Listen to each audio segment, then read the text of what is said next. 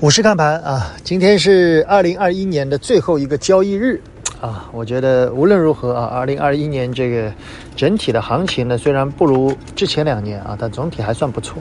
很多投资者来聊到二零二二年啊，大家都知道我在二零二一年年初的时候做了一场这个媒体的演讲啊，当时主要谈的是通胀啊。我当时的标题是二零二一上半年看通胀，下半年控通胀。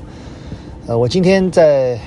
反思二零二一年的整个资讯的策略的时候，我觉得二零二一年其实还有一个关键词就是双碳啊。呃，可能在一季度出台双碳以后，我们对于双碳这个东西也可能是专业背景的问题啊，不够重视，所以错过了二零二一年很多关于新能源光伏的机会啊。我觉得这一点值得反思。最近的媒体想让我做二零二二年的关键词演讲啊，我也。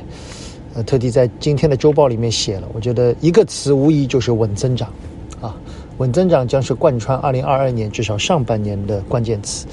还有一个关键词呢，我我想让很多的用户啊跟我一起来想啊，大家如果有更好的，也可以跟我们交流，好吧？最近的盘面，我觉得还是那句话啊，看似有点乱，但总体跌不动啊。我们期待着元旦以后，市场有机会再去挑战前高。